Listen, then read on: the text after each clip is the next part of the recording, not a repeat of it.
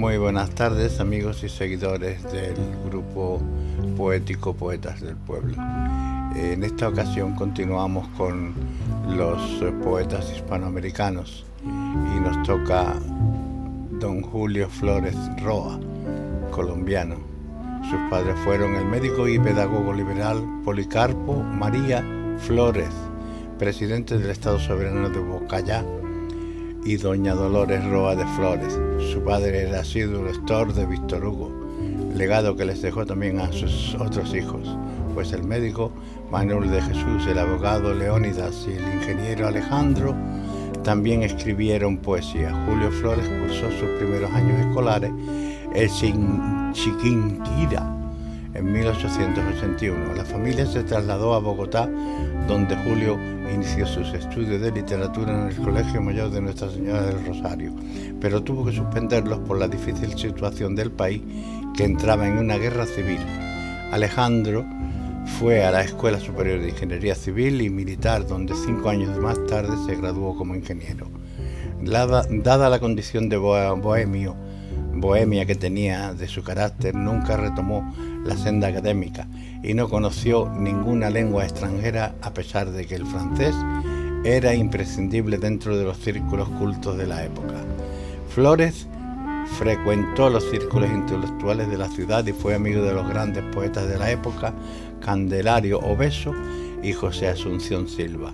Candelario era repudiado por la aristocracia bogotana por ser de raza negra y por rechazar los reglamentos impuestos por la Iglesia Católica y la sociedad de la época. Sin más dilación voy a pasar a recitarle los tres poemas que he elegido. El primero se titula Mística. Cuando bajo la comba de la nave, el vasto templo, rezas con fervor y tu oración se eleva como un ave del órgano al gemido vibrador. Desde un rincón oscuro te contemplo, fijo los ojos en el viejo altar en tanto que los ámbitos del templo el órgano parece sollozar, mientras se va tu espíritu del mundo de la infinita claridad en pos. Exclamo a, solas, con dolor profundo, ah, si me amara a mí como ama a Dios. El siguiente se lo dedica a su Colombia, a su querida Colombia. Y dice, Golpea el mar el casco del navío que me aleja de ti, patria adorada. Es medianoche, el cielo está sombrío, negra la inmensidad alborotada. Desde la yerta proa la mirada hundo en las grandes sombras del vacío. Mis húmedas pupilas no ven nada, qué ardiente el aire, el corazón que frío. Y pienso, oh patria, en tu aflicción y pienso en que ya no la he de verte, y un gemido profundo exhalo entre el negror inmenso. Un marino despierta, se incorpora, aguza en las tinieblas el oído y oigo que dice a media voz, ¿quién llora? El otro es la compañía. Sobre el césped del cortijo va la niña tierna, rubia, frágil, blanca.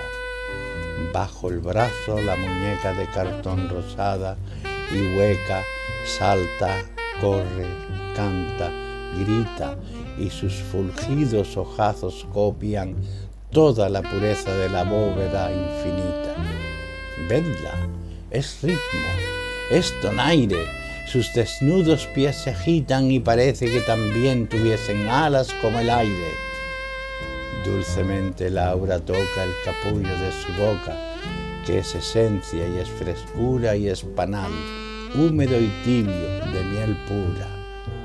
Va contenta, retozona, va deprisa y en sus labios oletea como un ave sobre el nido la sonrisa.